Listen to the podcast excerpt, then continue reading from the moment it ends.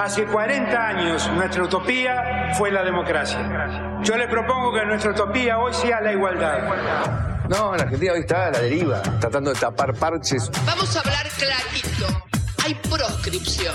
La grieta famosa, que es un invento de la política para generar odio y desde ahí conseguir más votos. Vas a meter preso a Videla.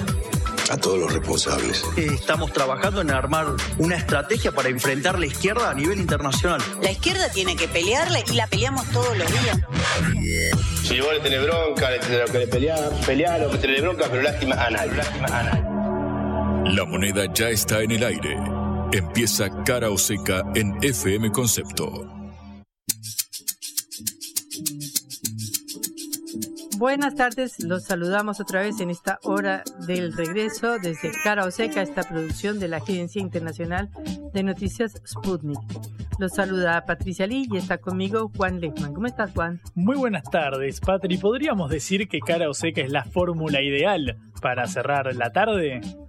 Claro que sí, tienes toda la razón. En, cierre de fórmulas, la nuestra es la mejor. Y yo creo que es la, compañía ideal, sobre todo cuando estamos plagados de datos que es necesario detenerse a analizar, porque es un revoleo de nombres, Patri. Parece, parece viste, en eso, en las, esas elecciones en el colegio de mejor compañero y demás que empiezan a pelearse y demás. Bueno, me recordaba eso, porque ya tenemos como 20 nombres sobre la mesa entre los candidatos. Claro, pasado mañana a la medianoche del sábado cierran las listas, no solamente para los contendientes a la presidencia, sino también las listas de diputados, aquellas provincias que eligen senadores, lo mismo, intendentes, concejales, es decir, es un abanico amplísimo que encima va a estar surcado por las internas a, a ambos lados del gobierno, tanto del gobierno como de la oposición, ¿no?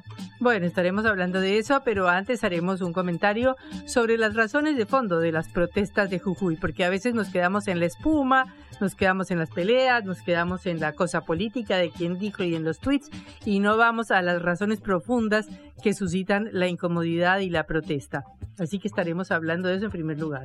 Juan Mansur pareciera ser el elegido entonces para eh, ser el segundo de Eduardo Guado de Pedro, un nombre que venía circulando eh, públicamente como uno de los eh, candidatos a ser elegidos por la vicepresidenta para ir en la fórmula del kirchnerismo, podríamos decir en Unión por la Patria, para competir con Daniel Scioli y bueno, el, candidato a vice que se defina. Algunos hablan de Agustín Rossi, el actual jefe de gabinete de Alberto Fernández. Lo cierto es que a priori tendríamos a Guado de Pedro con Juan Mansur de lado y a Daniel Scioli por el otro. Y luego en la provincia de Buenos Aires esto indica que Axel Kicillof será el candidato y que enfrentará a Victoria Tolosa Paz del lado de Daniel Scioli en lo que vendría a ser Unión por la Patria. Del otro lado ya sabemos Patricia Burrich y Horacio Rodríguez Larreta. Una Patricia Burrich que viene de anunciar que Luis Petri, el radical, el mendocino, será su compañero de fórmula y Larreta que también ha anunciado que, por ejemplo, Miguel Ángel Pichete, el auditor general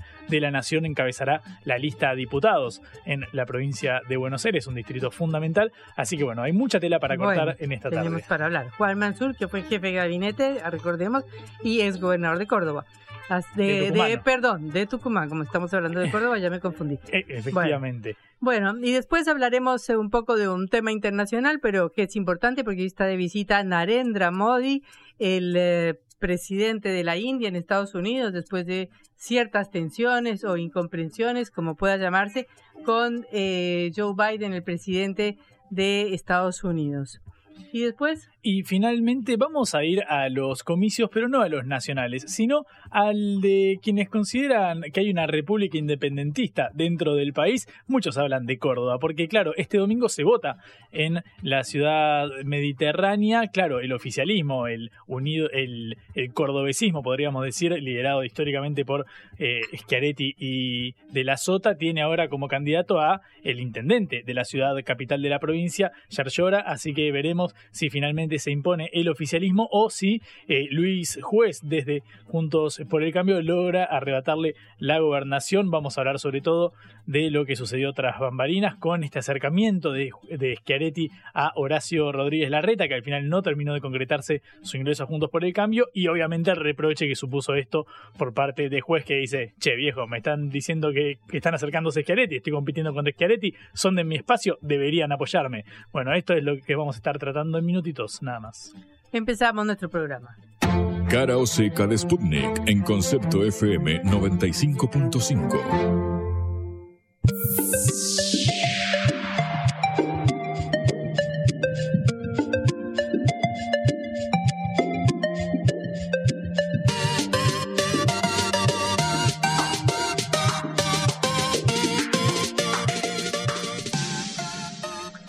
el mar de fondo? Porque hablamos de la espuma, hablamos de las tremendas discusiones políticas que ocasionaron esta semana los sucesos en la provincia norteña de Jujuy, en el cual hubo manifestaciones, la mayoría muy pacíficas, pero una de ellas con eh, piedrazos a la legislatura provincial, que suscitó un escándalo nacional y que provocó también una reacción muy fuerte en la política. Hubo tweets para arriba y para abajo, parecía una batalla campal entre el presidente Alberto Fernández, la vicepresidenta Cristina Fernández de Kirchner, criticando al gobernador de Jujuy, Gerardo Morales.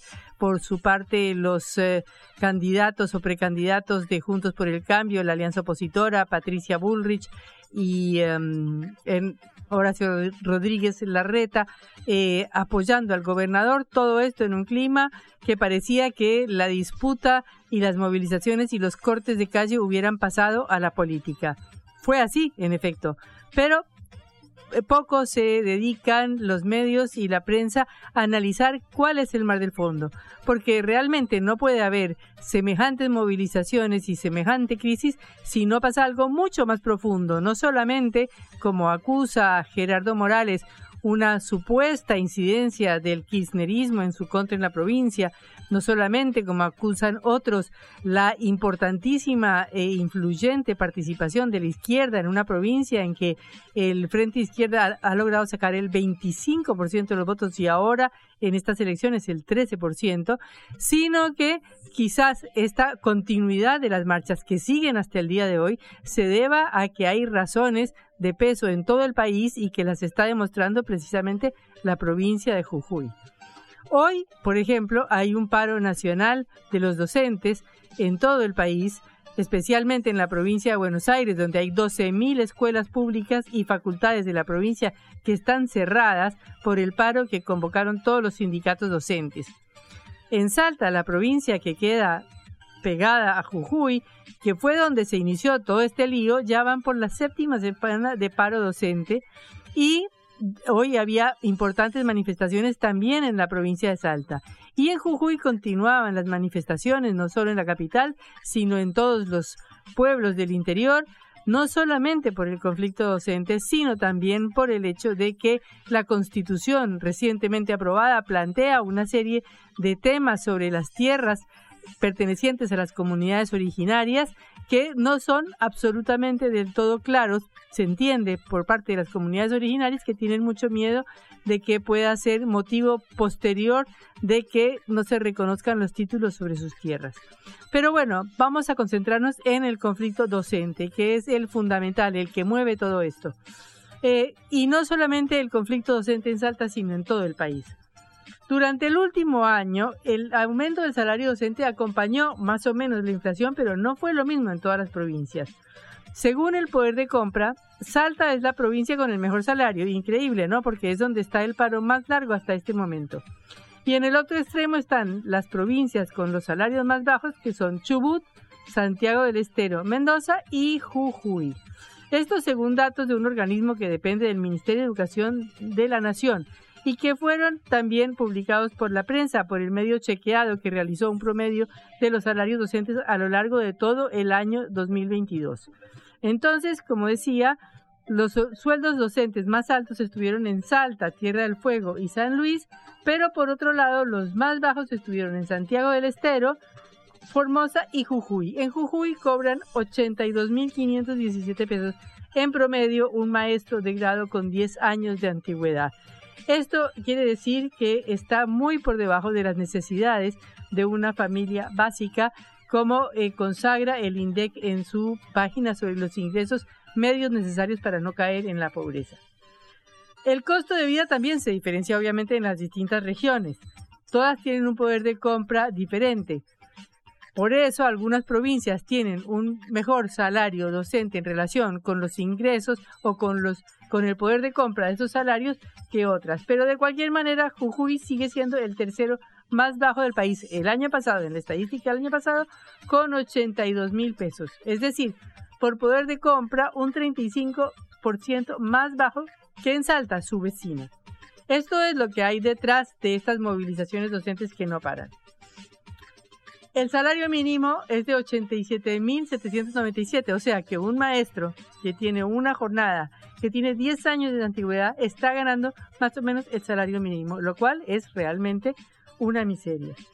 Porque además de todo, según, perdón, según el índice de la canasta básica total difundido por el INDEC, una familia necesitó en mayo 217.916 pesos para no ser pobre. Estamos hablando en cifras que si se dolarizan eh, serían casi cómicas, ¿no? Porque el salario de 82 mil pesos no llegaría a 200 dólares en el cambio negro o sería, eh, según el cambio oficial, algo así como poco menos de, un poco más de 300, un poco menos de 400. Y la familia tipo, el ingreso básico para no ser pobre de 217 mil pesos sería, según el dólar blue, el dólar real, el dólar que se consigue, eh, de 440 dólares más o menos aproximadamente. Eh, y sería aproximadamente 600 eh, dólares al dólar oficial, o 700 dólares al no, 800 dólares al dólar oficial. O sea, más o menos el doble al dólar oficial que al dólar blue, pero como les aclaro, el dólar oficial no se consigue en ningún lado. Y se necesitaron 99 mil pesos en el mes pasado para no caer en la indigencia. O sea, estamos hablando de que el salario de los docentes de Jujuy estaría por debajo del nivel de la indigencia para una familia tipo, según los datos del INDEC. Esto en un mes en que se conoció una inflación de 100.8% y una inflación anual la más alta en muchísimos años de 114%. Todo esto es lo que está detrás de las manifestaciones de Jujuy y esto es lo que hay que entender para ver por qué es este descontento tan grande que no solo es Jujuy, sino del cual Jujuy es la vanguardia. De paso, una perlita en la Constitución aprobada este fin de semana en Jujuy, eh, donde se habla de los recursos naturales y específicamente del litio, se incorpora un párrafo que dice que hay que defender los recursos del litio de la nación y de las otras provincias. Suena un poco raro, ¿no? Que no diga que hay que defender el litio de los otros países, eh, de las multinacionales o de los que pretenden eh, lucrar con el, las riquezas del pueblo jujeño y sí diga que hay que defender el litio de la nación, y de las otras provincias. Es apenas una perlita para terminar con este comentario. Blanco o negro, sí o no. A favor o en contra. Sputnik para la pelota para reflexionar.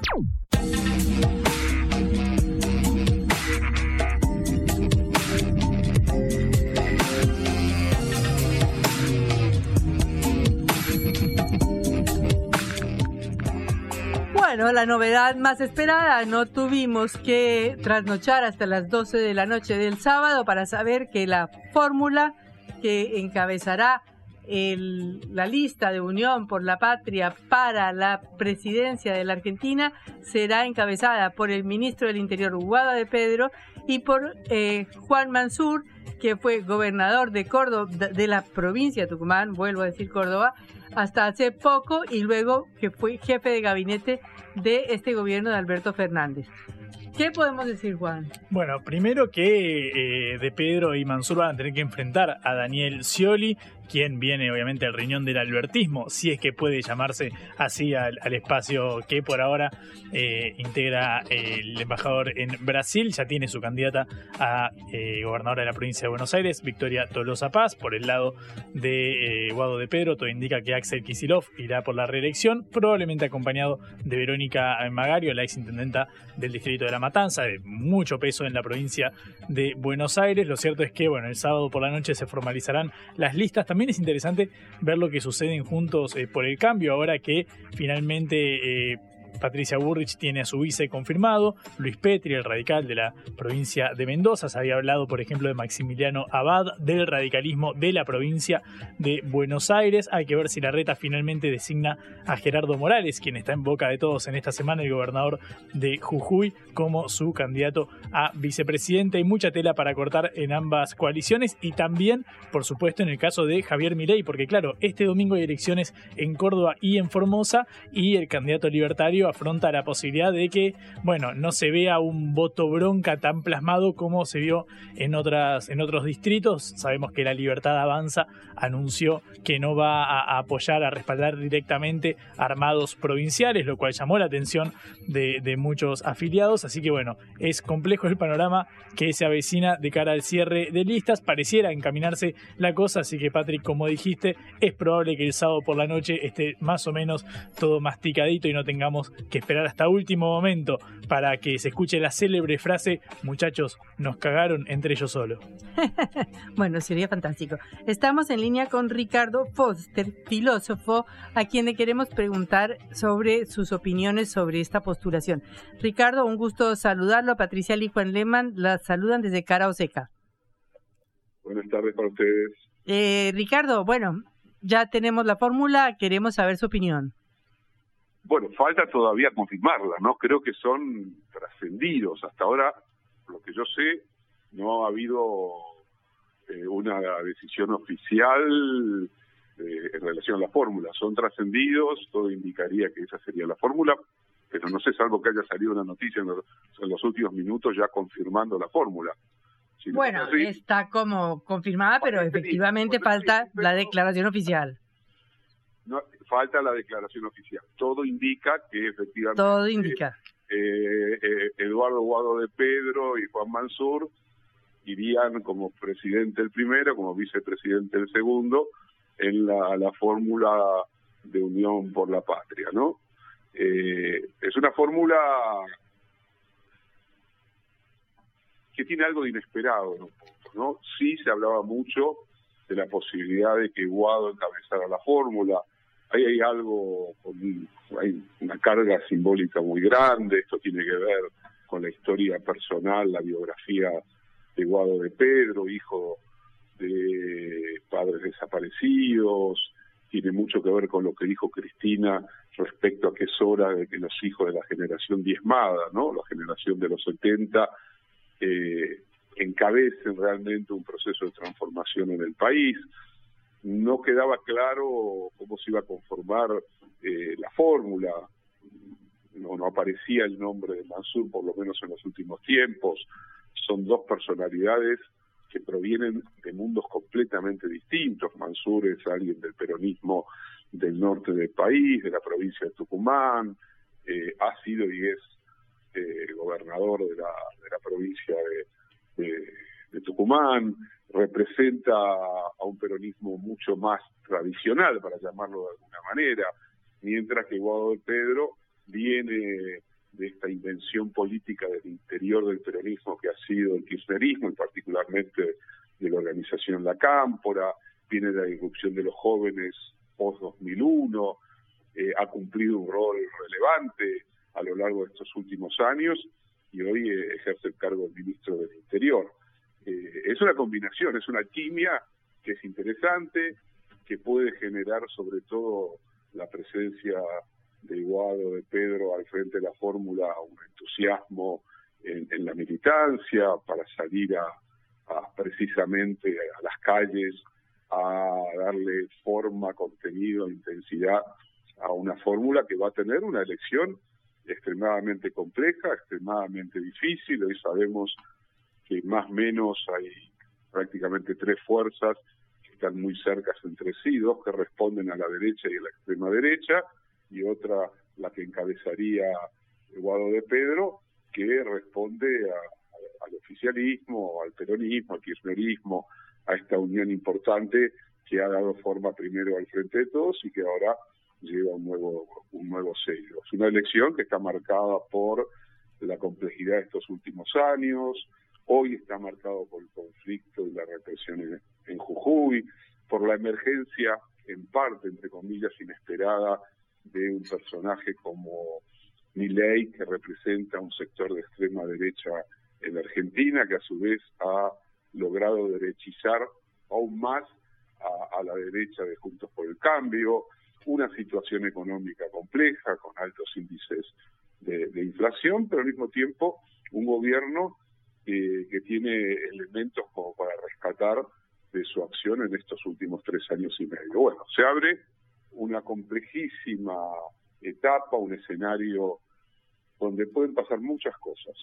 Hay que tomar muy en cuenta lo que está sucediendo en Jujuy, porque es anticipo de gestos, de provocaciones, de actitudes precisamente autoritarias y represivas de la oposición política hoy en la Argentina y hay que ver cómo se vaya desarrollando a lo largo de las próximas semanas una campaña que no va a ser precisamente una suerte de acuerdo de partes, sino más bien un desacuerdo de casi todos. Mm.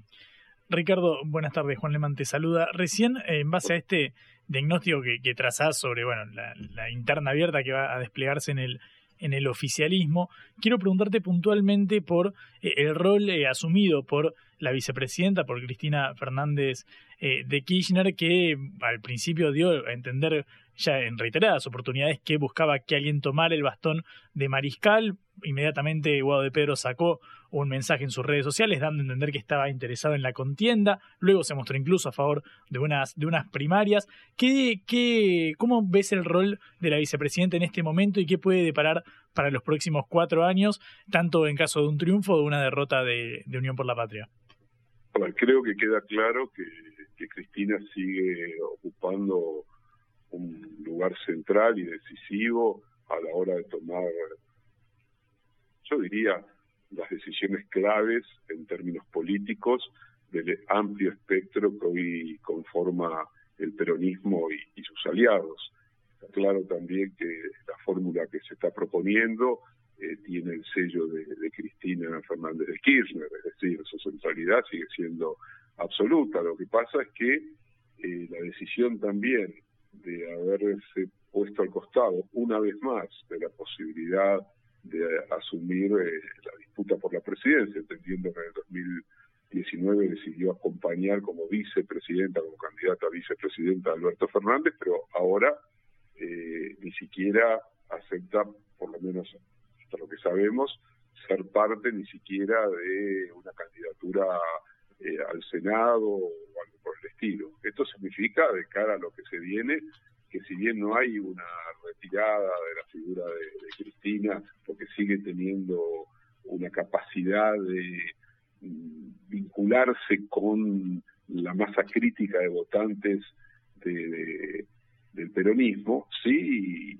es obvio que, que inicia un proceso de distanciamiento de su rol central en la, en la política. Capaz que no es así, y que ocurra algo diferente, pero no es lo mismo eh, cumplir un rol decisivo a la hora de plantear una candidatura, pero que no va a ser ella la candidata y que por lo tanto le transfiere a quien es el candidato la responsabilidad de asumir lo que en un país presidencialista como es la Argentina es la tarea del presidente de la nación. Entonces, la pregunta por Cristina diría que seguirá teniendo un papel significativo en la vida política del país, sus intervenciones y más si Guado de Pedro es elegido presidente, creo que la incidencia de Cristina por la relación muy estrecha existe no solo entre Guado de Pedro y Cristina, sino entre la generación que integra Guado y la propia Cristina hay un paso comunicante decisivo y fundamental. Ahora bien, eh, esta es una elección muy difícil.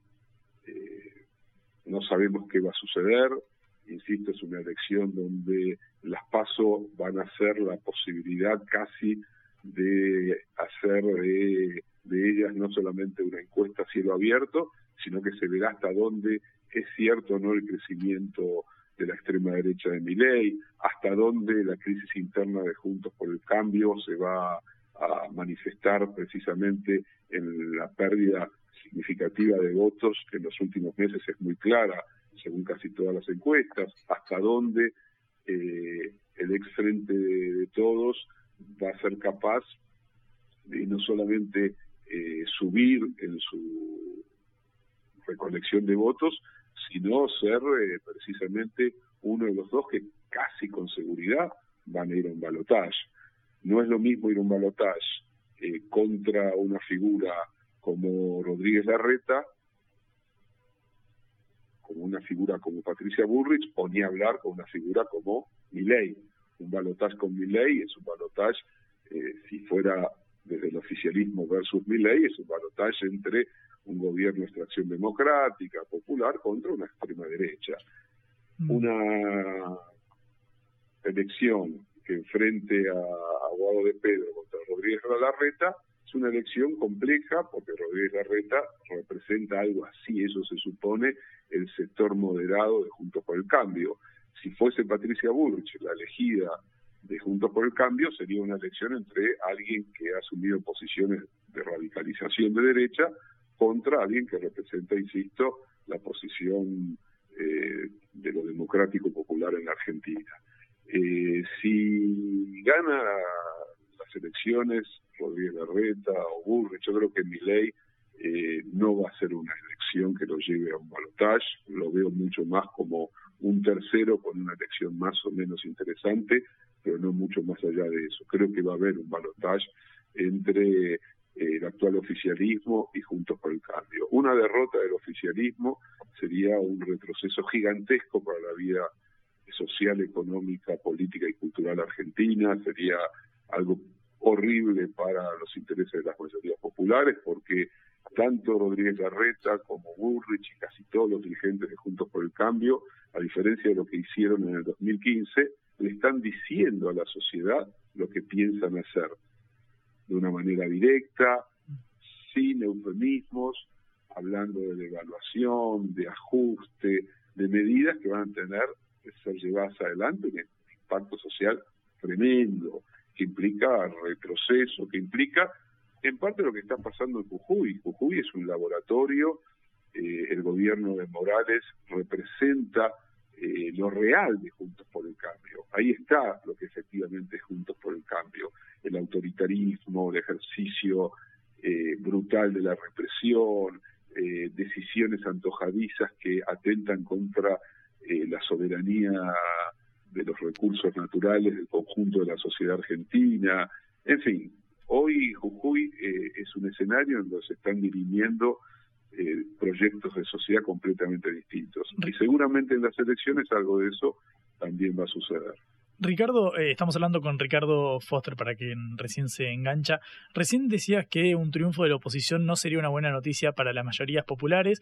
Si nos fijamos en los últimos indicadores de, de, salarios, no tanto de empleo, porque es cierto que viene recuperándose la actividad económica, pareciera ser que los sectores populares no están ahora mucho mejor de lo que estuvieron durante, durante el mandato de, de Macri, después del 2019, cuando entregó el gobierno. Te quiero preguntar justamente por el hecho de que ni Cristina eh, se presenta ni que Alberto Fernández sea, eh, se, presente como candidato y que incluso el ministro de Economía, Sergio Massa, que sería la tercera pata fuerte, con un nombre fuerte y presencia eh, indudable dentro de la coalición oficialista, que encima lleva las riendas de la economía desde hace casi un año, tampoco se presente a la contienda. Esto no da a entender eh, que fue un resultado bastante desalentador el que ha dado el, gobierno tras estos cuatro años. A ver, yo creo que son muchas cosas, ¿no? en tres minutos no se puede hacer un análisis de, un escenario eh, muy complejo que implicó la llegada al gobierno teniendo una deuda privada y con el FMI gigantesca, teniendo una situación económico-social crítica, a lo que le siguió una pandemia que implicó la necesidad de que el gobierno tuviera que utilizar todos los recursos los que tenía y los que no tenía para reconstruir el aparato de salud, para defender los salarios que se iban a caer inexorablemente, porque acá hay una diferencia. Es cierto que tenemos una inflación espantosa, es cierto que en la puja distributiva los salarios en general, sobre todo los informales, han perdido, pero se han sostenido derechos, se han sostenido las negociaciones paritarias, se han sostenido las moratorias jubilatorias, eh, se ha buscado de mil modos distintos acompañar con políticas sociales la dificultad de la realidad actual.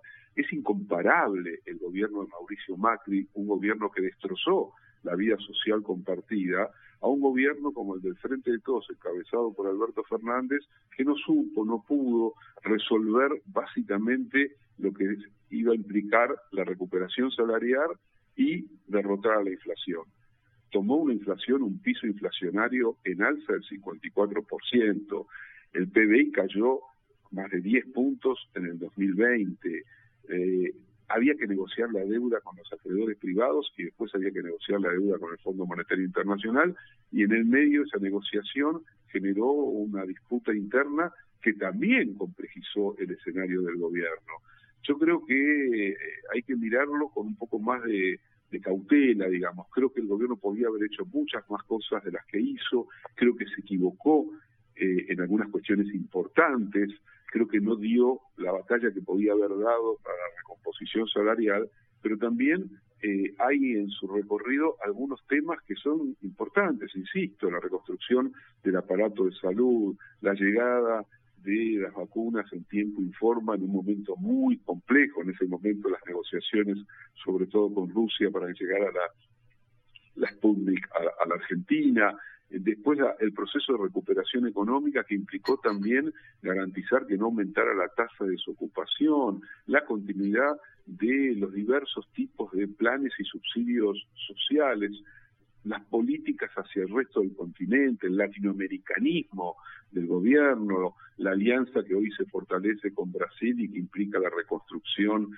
eh, de la UNASUR, la fortaleza, el fortalecimiento de la CELAC yo creo que son elementos que también hay que tomar en cuenta. No es intercambiable el gobierno de Alberto Fernández y de Cristina Kirchner, que finalmente ha sido la vicepresidenta y lo sigue siendo de este periodo histórico, con respecto de un gobierno como el de Macri, que fue un gobierno que destruyó la vida social compartida, que endeudó como nunca antes al país y que también básicamente destruyó los salarios también. Entonces creo que ahí hay que saber diferenciar y creo que en, una campaña como la que se va a iniciar ahora, sobre todo, los candidatos que representen a, Unión por la Patria, que finalmente sigue siendo el oficialismo, van a tener que decirle también a la sociedad que aparte de errores o que junto con la dificultad de mejorar y de recuperar los salarios, la inflación sigue siendo una deuda clave, también hay otras cosas que son muy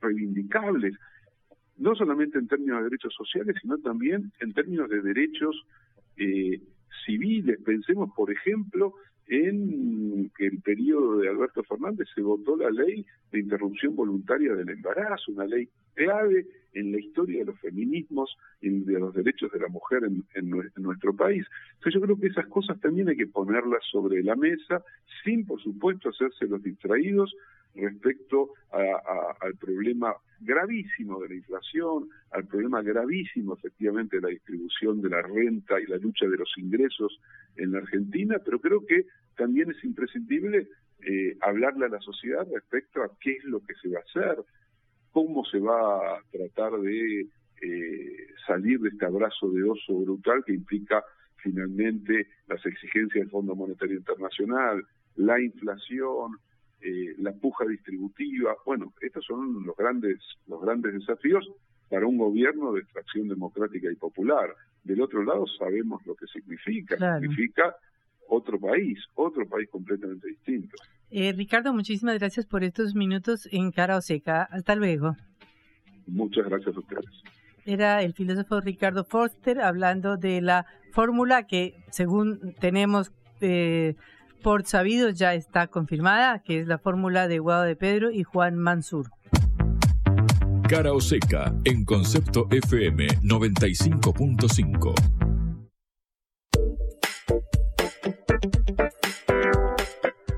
Bueno, se conoció lo peor, la noticia final sobre la desaparición del submarino de la empresa Ocean Gate, que ya reconoció que el eh, submarino, el sumergible, sufrió una implosión trágica. En ella ya dieron por fallecidos al CEO de la compañía Stockton Rush, a dos pakistaníes ingleses, Shazada Dawood y su hijo Suleiman Dawood, Hamish Harding y Paul Henry Narjolet, que era un especialista en los océanos. Los, estas personas ya perdieron la vida, ya las dieron por desaparecidas, encontraron restos de el eh, sumergible cerca de la superficie del Titanic, que era el barco que ellos bajaban a investigar. Recordemos que esta es una pequeñísima nave de seis y medio metros de largo que empezó su inmersión el domingo a las 8 de la mañana, pero perdió contacto con la superficie menos de dos horas después. Sin embargo, eh, aparentemente los, el conocimiento de la Guardia Costera de Estados Unidos eh, de que él había perdido contacto con la superficie se dio muchas horas más tarde y los familiares ahora están quejándose de por qué esto sucedió así. El operativo, eh, como les decía, intentó buscar al submarino, al sumergible, que tenía una autonomía de oxígeno de 96 horas que ya se habían agotado el jueves a las 8 de la mañana. El viaje, como ustedes saben, costaba 250 mil dólares y obviamente antes de hacer semejante travesía tan arriesgada, todos tenían que firmar que se hacían responsables por su vida. Así que, bueno, eh, esta es la noticia, es una noticia lamentable, pero realmente era un riesgo muy grande el que estaban corriendo en viajar en este pequeñísimo eh, sumergible tan grande como un auto, ¿no? Porque sí, efectivamente. ¿Sabéis quién, quién también había hecho expediciones similares? James Cameron, el director del Titanic. Contó en, en distintas entrevistas que más de 20 veces viajó para ver de cerca al, barco y a partir de ahí eh, pudo filmar la emblemática película de las más taquilleras de la, de la historia, así que eh, no es el primer caso, obviamente es una, una tragedia a lamentar, pero tiene antecedentes como el de Cameron, que bueno, para filmar su película emblemática decidió bajar a ver al Titanic, claro, este sumergible en este caso llegó a acercarse a 500 metros de, de la embarcación, así que nada, es una, es una tragedia y fue hallados ahí los restos de la nave. Bueno, esa es la mala noticia de hoy. La vuelta al mundo en la vuelta a casa.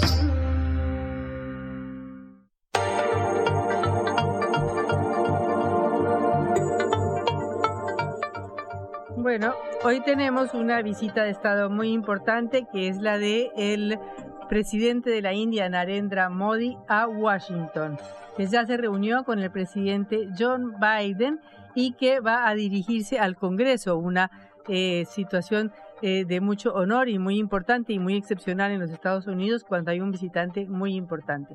Recordemos que la India tiene la población más grande del mundo, más que la China, a pesar de que su economía todavía sigue siendo la quinta más importante del mundo, es decir, no es todavía del tamaño de la economía china pero está creciendo mucho y es un país que es una bisagra en el Asia, porque por un lado ha mantenido relaciones siempre históricas con la Unión Soviética y con Rusia, pero por otro lado eh, tiene una relación de animosidad con China, que es este gran país asiático y que es el que va más enfrentado con Estados Unidos desde el punto de vista comercial en estos momentos. Y la India siempre ha tenido una historia de choques y de cruces y de resquemores con China, eh, sobre todo por su frontera eh, al este. Esto eh, es muy importante porque si bien India es uno de los miembros de los BRICS, del grupo BRICS, Brasil, Rusia, India, China y Sudáfrica, también es miembro del grupo Quad, que es un grupo informal que busca contrarrestar la influencia china en el Indo-Pacífico, en la región del Indo-Pacífico, en la cual están Estados Unidos, Japón y Australia. De manera que tiene este rol doble eh, y además de eso Estados Unidos muchas veces ha criticado al presidente Mori por algunas actitudes que Estados Unidos no considera del todo democráticas, pero que ahora, en función de los intereses que tiene Estados Unidos, está, eh, digamos, tratando de dejar de lado. Ahora vamos a hablar con un analista internacional que nos va a comentar la situación de la visita. Eh, se trata, eh, momentito, momentito, momentito. Gonzalo Fioreviani, analista internacional, especialista en Asia. Gonzalo, un gusto saludarlo en Cara Oseca. Patricia Lee y Juan Leyman nos saludan. Hola, ¿qué tal? Un gusto, un abrazo grande y saludo a toda la audiencia. Bueno, Gonzalo, ¿qué nos puedes decir de esta visita tan importante de este del país más poblado del mundo a Estados Unidos?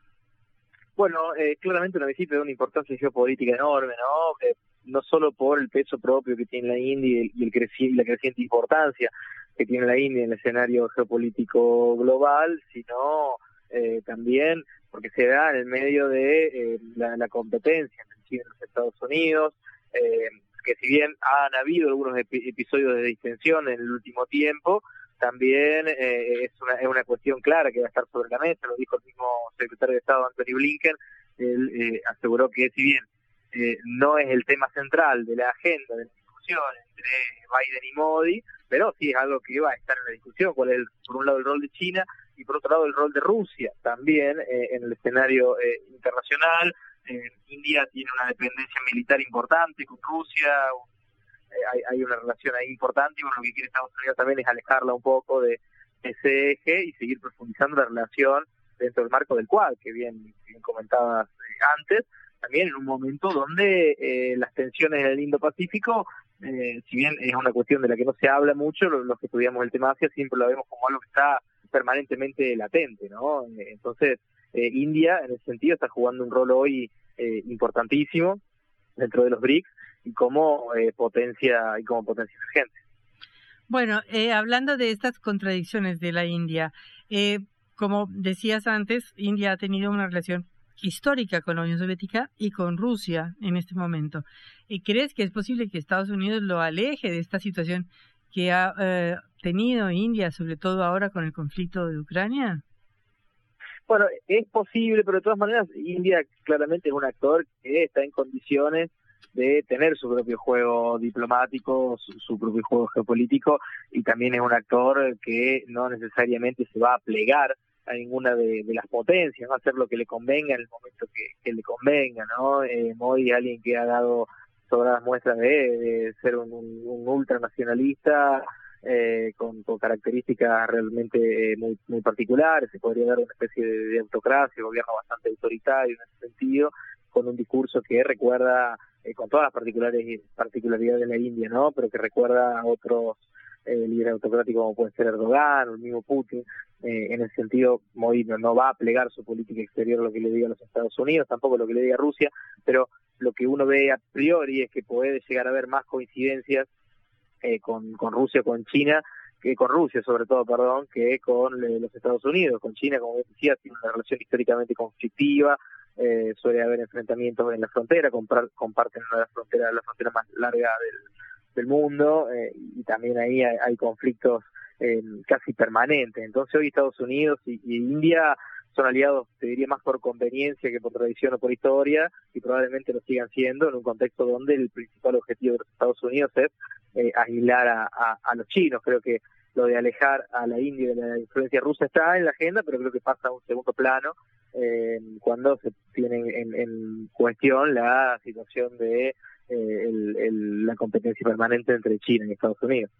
En este sentido, bueno, ya sabemos que Estados Unidos ha adoptado una serie de sanciones muy duras contra China, sobre todo para impedirle el ingreso a las áreas de alta tecnología eh, y ha desarrollado una política industrial novedosa que no se veía desde la Segunda Guerra Mundial para construir las fábricas de chips en su propio territorio, retornar, digamos, este valor perdido hacia su propio territorio. ¿Cómo juega India en esta competencia contra China? Bueno, ahí es clave la India para la transferencia de tecnología con los Estados Unidos para también reducir y, sacar a China de la, de la cadena de, valor global de, esta, en esta área, eh, en un contexto donde Estados Unidos está buscando poder construir eh, poder eh, ensamblar y construir los semiconductores y toda esta tecnología dentro de su territorio y no depender de las piezas importadas de China. Entonces, acá la India juega un rol fundamental, este es uno de los puntos centrales también. Otro punto importante es la transferencia de, de, tecnología en lo que respecta a tecnología militar, que India tiene una tecnología muy avanzada en lo que tiene que ver con la propulsión eh, de, vehículos eh, militares que no, no, no la ha compartido con su socio y parece que esta vez sí la puede llegar a compartir con los Estados Unidos. Eso también es algo que estaba eh, en agenda, según lo que comentó Blinken. Eh, entonces, en ese sentido, la, la cuestión de la transferencia tecnológica y la cooperación tecnológica claramente es una lista clave en esta, en esta vinculación, ¿no?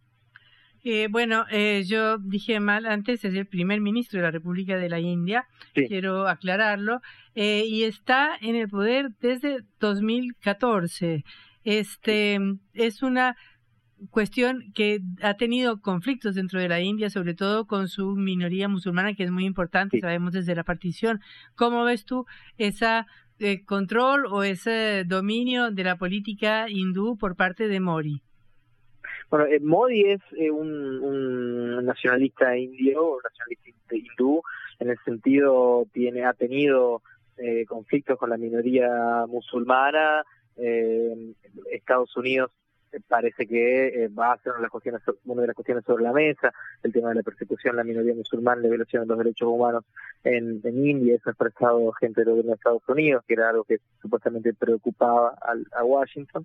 Eh, claramente es una arista muy problemática de su gobierno. Yo caracterizaría a Modi como, como te decía, como un nacionalista, ultranacionalista hindú, eh, un líder autocrático y con rasgos eh, claramente autoritarios, tiene bastante en común como para que, los oyentes quizás se, lo ilustren o, o, piensen eh, más o menos de qué características de liderazgo estamos hablando, con alguien como puede ser Erdogan en Turquía, por ejemplo, que es un nacionalista turco. en ese sentido, creo que hay varios puntos en común, por supuesto, eh, respecto a la cuestión nacional y nacionalista, ¿no? Porque son tiene características muy diferentes y particularidades muy diferentes que tienen que ver con la heterogeneidad de sus de sus pueblos y de sus países, ¿no? Como te decía, la cuestión hindú eh, es algo que juega un rol muy importante en el discurso de Modi y, ahí se inscribe también esta persecución a las minorías musulmanas.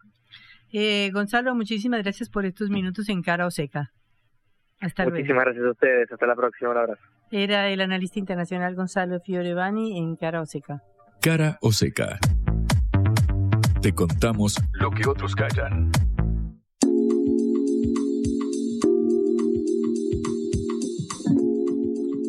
Domingo electoral otra vez, 25 de junio, elecciones en Córdoba, estratégica provincia argentina y Formosa. Efectivamente, antes hablábamos de Super Domingo, en esta para mí no califica porque mínimo necesito que haya un piso de tres provincias para que sea Super Domingo, pero es un domingo electoral, efectivamente, en la eh, fundamental eh, provincia de Córdoba, en el centro del país, habrá elecciones a gobernador, al igual que en eh, Formosa. Recordamos, en Córdoba reside el 9%, casi el 10% del padrón electoral. Es la segunda provincia más eh, poblada del país, con 4 millones de habitantes. Recordamos que no hay primarias, no hay paso en la eh, provincia de Córdoba, así que quien eh, gane resultará el nuevo gobernador. En total son 11 los candidatos que se presentan. Los más importantes, los principales que están en la contienda, son dos. Por un lado, el oficialismo de Hacemos Unidos por Córdoba, estará encabezado por Martín eh, Yarlora, que es el intendente de la capital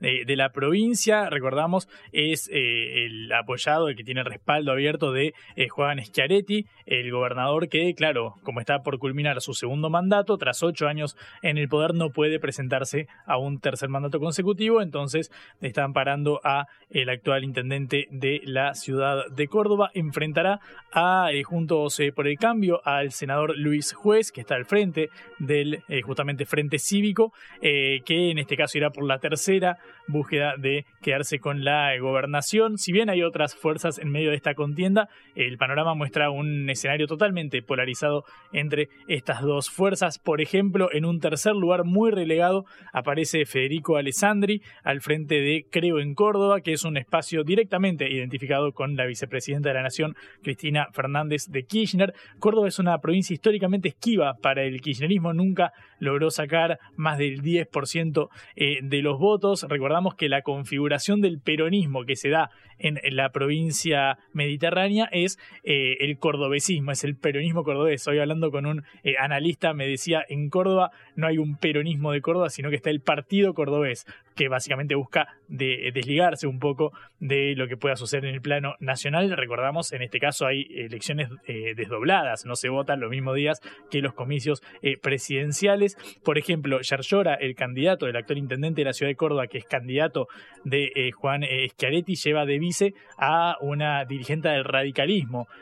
recordamos Córdoba hasta 1999 tuvo una fuerte impronta radical. En ese momento asume José Manuel de la Sota, que funda este, este cordobesismo. Peronista. Claro, un peronista, histórico peronista, que asume el, el, poder en esta alianza con el actual mandatario, con Schiaretti, que bueno, van rotándose en la eh, gobernación y fundan este movimiento que parece un poco escindido de lo que sucede en el peronismo a nivel nacional y sobre todo en el kirchnerismo, ya después de la histórica crisis del 2008 con los productores agropecuarios, los cortes de rutas, la famosa ley 125 para aumentar las retenciones eh, móviles, bueno, ahí se da un quiebre entre el peronismo cordobés eh, eh, y el kirchnerismo, en este caso el gobierno de la entonces presidenta Cristina Fernández de Kirchner, algo que se profundiza en el último mandato de la, actual vicepresidenta cuando en 2013 eh, se resiste la nación a enviar fuerzas de seguridad para tratar de apaciguar una situación tensa que se está viviendo en las calles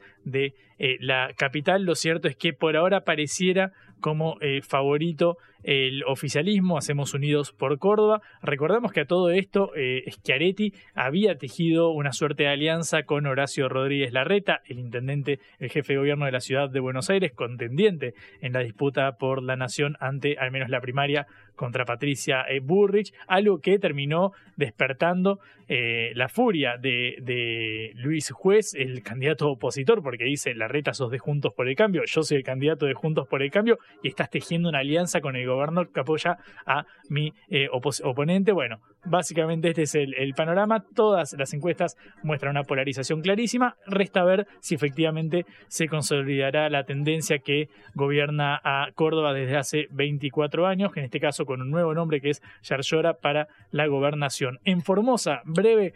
Perdón, eh, o sea, el favorito sigue siendo eh, Yarlora por ahora sí, según las encuestas. Obviamente las encuestas han fallado históricamente en el país, pero es una tendencia que hay que ver si se cumple. Luis Juez, recordamos, es la tercera vez que buscará la eh, gobernación, tiene un fuerte peso en la provincia, habrá que ver si un resultado favorable termina impulsando a Juntos por el Cambio a nivel nacional. Te decía, vamos al norte porque en Formosa también hay elecciones, el oficialismo estará representado por el histórico gobernador Gildo Infran, que busca mantenerse en el poder después de 28 años.